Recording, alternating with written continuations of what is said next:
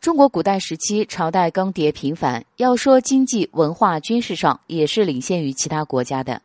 然而，有一个国家敢于和元朝、明朝、清朝开战，唯独不敢招惹宋朝。要知道，宋朝可是一个军事实力最弱的朝代。那么，这是什么原因呢？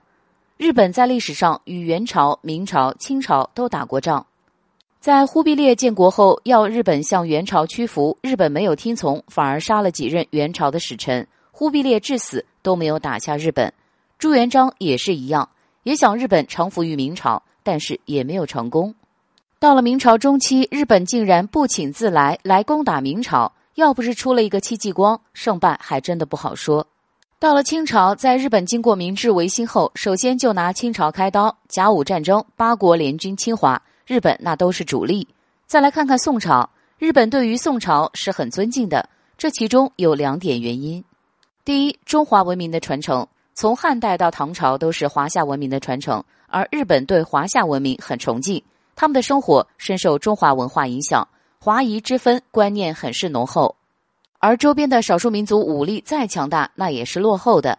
第二，宋朝虽然在军事上很弱小，但是许多方面很强大。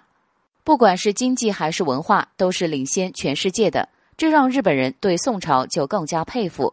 在当时，宋朝的贸易基本上垄断了日本，日本在本国可以使用宋朝的铜钱，这是非常厉害的。所以日本对宋朝感恩戴德，更别说他们会侵略了。